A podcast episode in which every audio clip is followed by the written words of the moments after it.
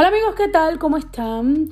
Muy buenos días a todos. Son las 10 y 35 de la mañana cuando estoy grabando este, este nuevo episodio de mi podcast. Este es un episodio especial que voy a hacer eh, para ustedes, ya que pues en los últimos días he estado conversando con una gran amiga, Diana, uh, Diana Paz, Diana de Paz. Ella es una cliente mía y gran amiga.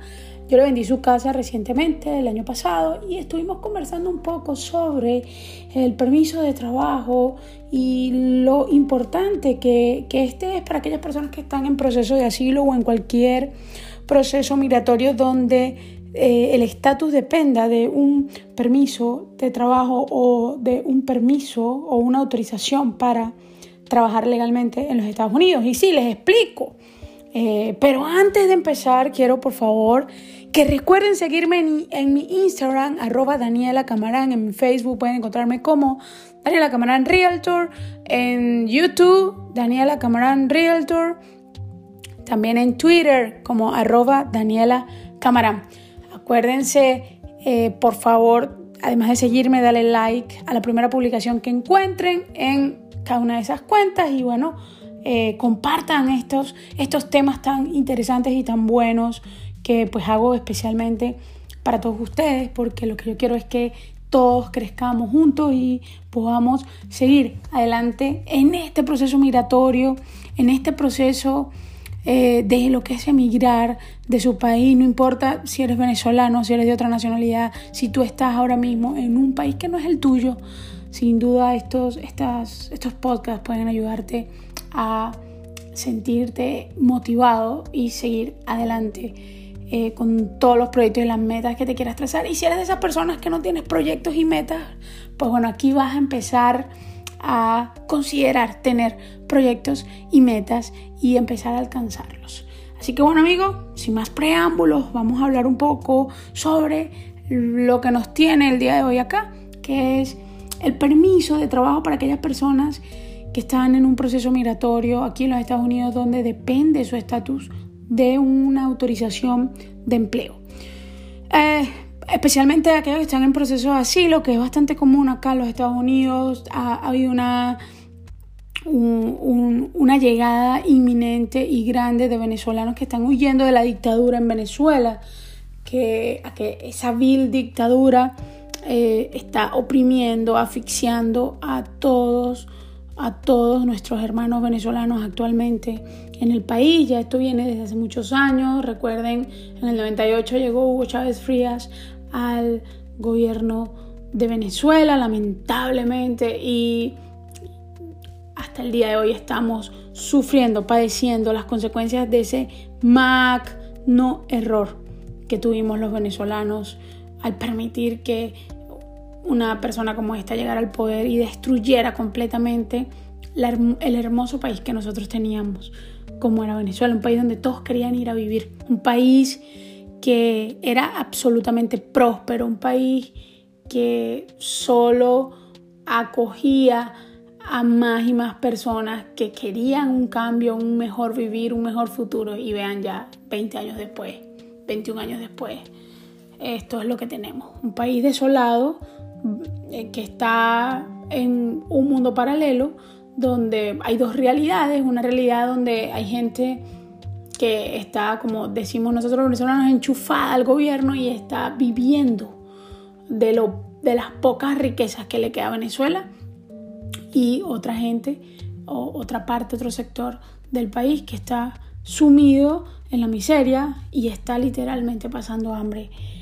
Eh, pero bueno, amigos, Mm, hablando del permiso de trabajo, la importancia del permiso de trabajo, para aquellas personas que no lo saben, cuando se supone que cuando tú vas a, aplicar por o vas a hacer la declaración de tus taxes, es importante que todos los miembros familiares en tu casa tengan una autorización de empleo para poder eh, pues hacer las respectivas declaraciones. Obviamente la autorización de empleo también sirve para que puedas trabajar legalmente en los Estados Unidos. Y a su vez es importante porque también la vas a necesitar cuando vayas a aplicar al seguro eh, de salud o a cualquier otro seguro en los Estados Unidos. Claro que yo hablaba con Diana y ella me decía que en los últimos años nunca le han pedido para hacer su, seguro de, salud, nunca le han pedido el permiso de trabajo. Bueno, esto es bien curioso.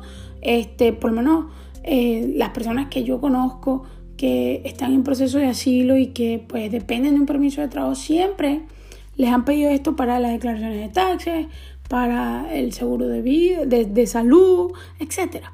Pero el punto es que, bueno, probablemente no a todos se los piden, pero sí, sí es sumamente importante que todo el mundo tenga su permiso de trabajo actualizado. Miren, el 29 de septiembre del 2020 eh, hubo actualizaciones en la página de usis.com, uscis.gov, perdón, no .com es .gov, eh, donde eh, anunciaban que el Tribunal del Distrito para el Distrito del Norte de California eh, prohibió que el Departamento de Homeland Security implementara o hiciera cumplir cualquier parte de las reglas de desglose de las tarifas de UCIS y cambio de ciertos requisitos para peticiones de beneficios de inmigración. Para ponerlos en actualización, inmigración había eh, hecho unas nuevas reglas y algunos cambios para aquellas personas que pedían eh, las exoneraciones de pago y comentaba que pues eh, ya los que estaban en proceso de asilo no podían beneficiarse de estas exoneraciones porque les iba a afectar.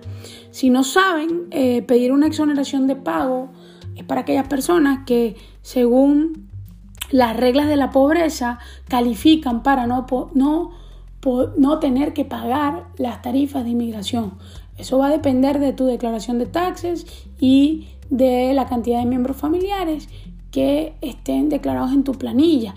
Entonces, si tú ah, en, este caso eh, calificaras y estás en proceso de asilo, esto a ti no te va a afectar. Ahora, si tú eres una persona que eres residente permanente y está pensando sacar su ciudadanía o digamos estás casado con un ciudadano de los Estados Unidos y está pensando pedir la residencia, si tú llegases en algún momento a beneficiarte o hacer uso de eh, este tipo de exoneraciones, pues puede, puedes verte afectado eh, porque no existe ninguna excepción, salvo con aquellos que están en proceso de asilo. Quienes están en proceso de asilo pueden beneficiarse eh, valga la redundancia, de todos estos beneficios sin que su, su situación se vea afectada ni ahora ni en el futuro.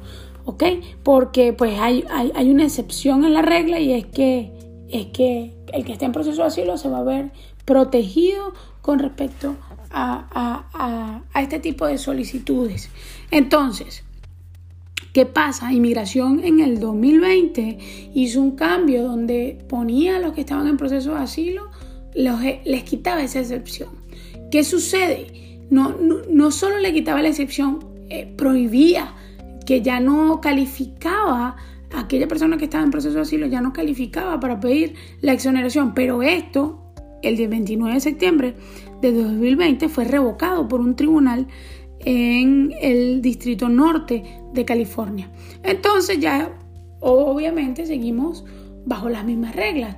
Cualquier persona que esté en proceso de asilo puede aplicar a cualquier exoneración de pago, ya sea por su declaración de taxes o ya sea porque, bueno, porque está dentro de lo que es la guía de la pobreza, es una persona que goza de algunos beneficios como uh, Medicaid o Food o, estos beneficios de ayuda. Eh, y entonces, pues, o, porque está pasando por una situación de una situación económica fuerte y no está generando los ingresos que, que generaba en el pasado, entonces esta persona puede calificar por, por una exoneración de pago de las tarifas de inmigración y no se les va a ver afectado su estatus migratorio como en el caso de los que están en proceso de asilo. Sigue siendo una excepción, ellos pueden aplicar y no van a tener ningún problema. Ahora bien, ¿Qué es lo que yo quería resaltar en la nota de hoy, en el podcast de hoy? Si tú tienes un niño menor de 18 años, aunque este niño no trabaje, obvio, los jóvenes acá empiezan a trabajar desde los 16, hay algunos que pueden a los 14, pero si tu hijo no está trabajando, no necesita trabajar, aún así tú tienes que renovar su permiso de trabajo. Porque el permiso de trabajo es el estatus migratorio de todas aquellas personas que están en un proceso migratorio como un asilo. Por ejemplo, también hay otro estatus migratorio donde es necesario que tú tengas un permiso de trabajo, el cual se va a renovar cada dos años. Es decir, si tu hijo tiene tres años de edad, tú lo trajiste acá a los Estados Unidos, él no nació aquí, está dentro de tu, eh, dentro de tu, dentro de tu proceso migratorio, tú debes renovar su permiso de trabajo, porque el permiso de trabajo es el estatus migratorio de tu hijo. ¿Ok? Este, no renovarlo, pues básicamente tu hijo estaría fuera de estatus.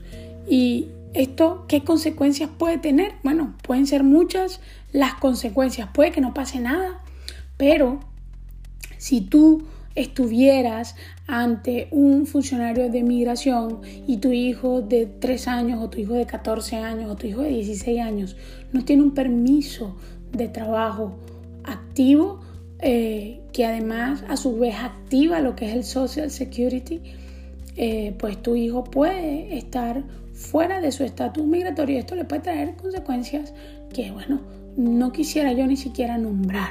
Eh, pero podemos poner un caso porque es necesario que seamos bien ilustrativos con estos ejemplos. Si tu hijo tiene 16 años y está en una fiesta con unos amigos y pues lamentablemente sucede alguna vicisitud en ese lugar donde pues sean arrestados y tu hijo va a la cárcel, pues él va a ir, va a ser presentado probablemente ante un tribunal y es probable que mientras él espera para ser visto por un juez y está detenido, es muy, muy probable que esto levante una alerta a inmigración y cualquier agente de ICE pueda acercarse a la cárcel o esté por ahí en la cárcel y se dé cuenta en los archivos que hay un joven de 16 años que no tiene su permiso de trabajo activo o que está en un proceso de asilo. Él va a querer ser curioso y quizás va a querer ver si este muchacho está activo en el sistema y él va a encontrar en su sistema que probablemente su permiso de trabajo no está renovado desde hace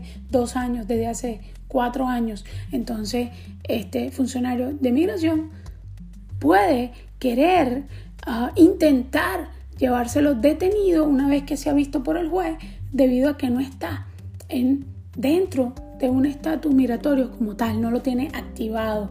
¿ok? Entonces, esto es por hablar de un ejemplo, es algo que puede pasar, es algo que puede que no pase, pero no podemos esperar a que suceda, no podemos esperar a que esta situación se presente para entonces pensar y decir, wow, ¿por qué no hice la renovación? O porque yo no, porque yo no, este, pues no estuve al día como debía. Yo sé y yo entiendo que pagar 410 dólares, que es el valor, es el precio por un permiso de trabajo, es es complicado, es difícil, sobre todo cuando tenemos empleos donde, bueno, ganamos 3 mil al mes, donde tenemos que pagar deuda, donde tenemos que pagar bills. Yo entiendo completamente esto, pero es importante que entendamos también la importancia. Si nosotros podemos planificarnos y podemos pagar estas tarifas, porque, señores, es el estatus migratorio de su hijo, el estatus migratorio suyo, el estatus migratorio de su familia. Y en aras de poder continuar haciendo realidad sus sueños y poder alcanzar las metas en este país, este es un punto importante que usted tiene que trabajar y que usted tiene que mantener, así como usted tiene que tener un buen crédito, usted tiene que mantener sus documentos migratorios al día, al día, es lo menos, es lo menos que este gobierno y es lo menos que este país espera de usted, que está aquí en estatus de protección, que está aquí siendo protegido por los Estados Unidos. Lo menos que ellos esperan es que usted cumpla con su deber y es mantener sus documentos al día y sobre todo hacer sus pagos respectivos. Es así como los taxes. Nosotros tenemos que reportar taxes al tío San todos los años y eso es algo que tenemos que hacer con tenemos que ser tenemos que hacerlo con con determinación, tenemos que hacerlo sin falta, tenemos que hacerlo sin dolor, porque definitivamente cada vez que usted hace sus declaraciones de taxes, usted cada vez que paga taxes, usted ve esos taxes reflejados en las calles, usted ve esos taxes reflejados en la seguridad, usted ve esos taxes reflejados en los colegios donde van sus hijos, usted ve esos taxes reflejados cada vez que usted va al mercado, cada vez que usted sale y respira tranquilidad. Así que está de más. Y, quiero reafirmar en esta nota, debemos tener los documentos, los permisos de trabajo tienen que actualizarse todos, cada dos años. Es importante si usted tiene un hijo que eh, menor de edad, porque es lo que más se está viendo, menores de edad que no están renovándole sus permisos, hágalo. Tiene que renovarlo porque estamos hablando del estatus migratorio de su hijo. Está poniéndolo en una situación incómoda, está poniéndolo en una situación de peligro y usted tiene que y tiene el deber de velar porque usted y su familia estén bien. Y obviamente los hijos son prioridad. Así que amigos, este ha sido el podcast de hoy. No quise extenderme, quise ser precisa y dejarles este regalo informativo sobre lo que es el permiso de trabajo. Otro tips importante, cómo va a renovar su permiso de trabajo con la planilla I765. Es el número de planilla que usted tiene que utilizar para renovar su permiso de trabajo. Esto es algo que tiene que hacer cada dos años. Es importante que lo haga seis meses antes de que se venza su permiso de trabajo para que usted pueda pues, tener respuesta de inmigración en el justo tiempo que ya se vaya a vencer su autorización de empleo. Ya saben amigos, pueden seguirme por arroba Daniela Camarán en Instagram y en Twitter, también como Daniela Camarán Realtor, en Facebook y en YouTube. Y Recuerden que si están en, ese proceso de comprar casa, el tener sus documentos migratorios al día también va a ser una imperante necesidad. Que tengan un excelente y bonito lunes, hoy 8 de marzo, y será hasta el próximo podcast y hacia, hasta la próxima edición de estos episodios dedicados especialmente para todos ustedes. Los quiero, un abrazo. Soy Daniela Camarán, Realtor en el estado de la Florida y estoy aquí para ayudarte